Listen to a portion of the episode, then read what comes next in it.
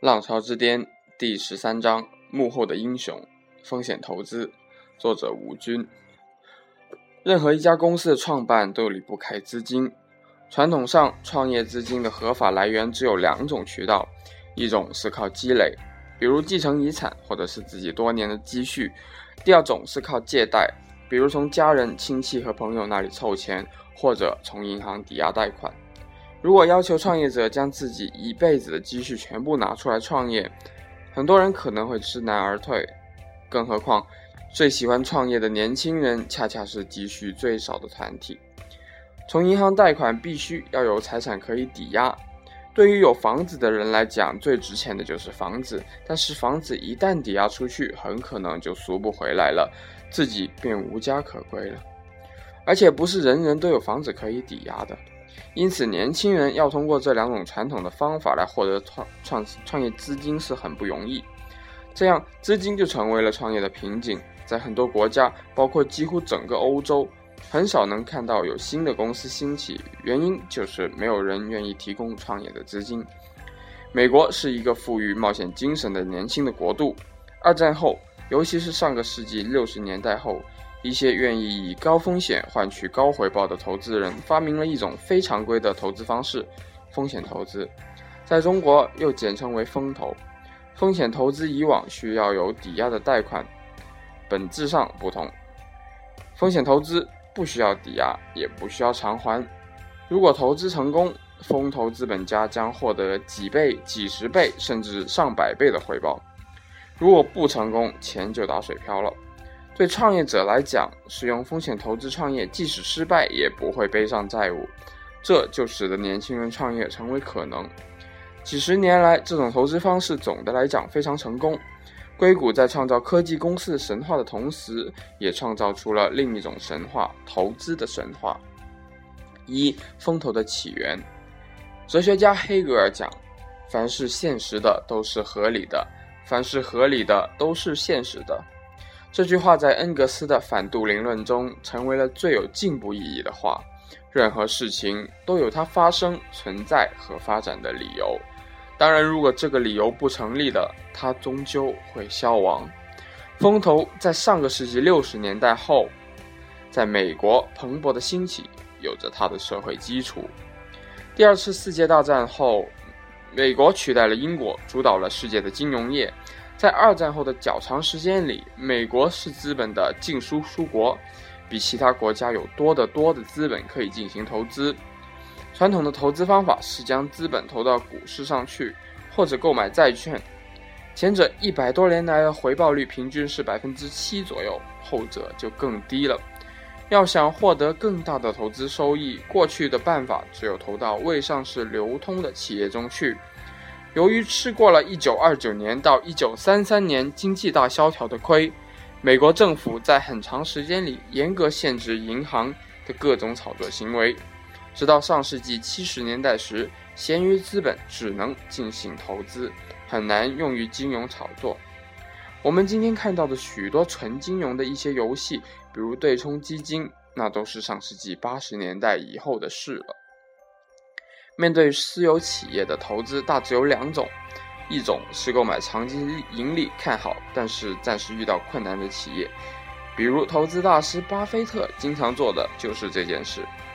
他很成功的案例是在美国大保险公司 g c o 快要破产的时候，百分之百的以超低价收购了该公司，并且将其扭亏为盈，从而获得了几十倍的收益。另一种是投资到一个新的小技术公司中，将它做大上市，被其他公司收购。后者就是风险投资的对象了。和抵押贷款不同，风险投资是无抵押的，一旦投资失败就血本无归。因此，风险投资家必须有办法确认接受投资的人是老老实实的用这笔钱创业的实业家，而不是卷了钱就跑了的骗子。事实上，风险投资前被骗的事件还是时有发生的。第二次世界大战后，经过罗斯福和杜鲁门两任总统的努力，美国建立起了完善的社会保险制度和信用制度，使得美国整个社会都建立在信用之上。每个人都有一个信用记录，通过其社会保险号可以查得到。美国社会对一个人最初的假定都是清白和诚实的，但是只要发现某个人有一次不诚实的行为，这个人的信用就完蛋了，再不会有任何银行借钱给他，而他的话也永远不能成为法庭上的证据。也就是说，一个人在诚信上犯了错误，改了也不是好人。全美国都有这样的信用基础，银行就敢把钱在没有抵押的情况下借出去，投资人也敢把钱交给一无所有的创业者去投创业。不仅如此，只要创业者是真正的人才，严格的按照合同去执行，尽最大的努力，即使失败了，风投公司以后还是会愿意给他投资。美国人不怕失败，也宽容失败者。大家普遍相信失败是成功之母，这一点在世界其他的国家很难做到。当然，如果创业者是以创业为名骗取投资，他今后的路便全被堵死了。美国工业化时间长，商业发达，和商业有关的法律健全，也容易保护风险投资。相比其他发达国家而言，美国是一个年轻的移民国家。很多美国人是第一代移民，爱冒险，而且想象力丰富，乐于通过创业来提升自己的社会和经济地位。美国的大学总体水平领先于世界，并且在理论研究和应用研究方面平衡的比较好，容易做出能够产业化的发明创造。这两条加在一起，使得风险投资人可以很方便地发掘好的项目投资和人才。上述这一切原因凑到了一起，就形成了风险投资出现和发展的环境。高回报的投资一定伴随着高风险，但反过来，高风险常常并不能带回高回报。任何一种长期赚大钱的金融投资，必须有它内在的动力做保证。股票股票长期来讲，总体是呈上涨趋势的，因为全世界经济在发展。风险投资也是一样。它内在的推动力就是科技的不断的发展进步。由于新的行业会不断取代老的行业在世界经济中的地位，专门投资新兴行业的技术和的风险投资，从长期来讲的回报未必高于股市。因此，风险投资看上去风险大，但并不是赌博。它和私募基金都是至今为止收益最高的投资方式，回报率分别在百分之五。百分之十五和百分之二十上下，正是鉴于它的高回报，不断有人和单位愿意将越来越多的钱放到了风险投资资金中去。比如斯坦福大学将其退休基金很大的一部分放到了风投公司 KPCB 去投资。近三十年来，风投资金越滚越大，从早期的一年几万美元，到了两千零六年的每季度六七十亿美元。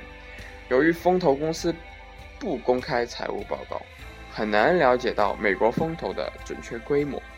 但是普遍估计，两千零七年的美国风投基金规模大约是二三百亿美元。现在美国已经消化了消化不了全部的风投资本了，因此这些年美国大的风投公司也开始在海外投资，其中相当大的一部分投资在了中国和印度。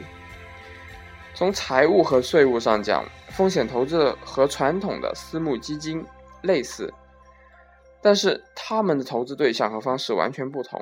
私募的投资对象大多是拥有大量不动产和很强的现金流的传统上市企业，这些企业所在的市场被看好，但是这些企业因为管理的问题不能盈利。私募基金收购这些企业，首先先让它下市。然后采用换管理层、大量裁员、出售不动产等方式，几年内将它扭亏为盈。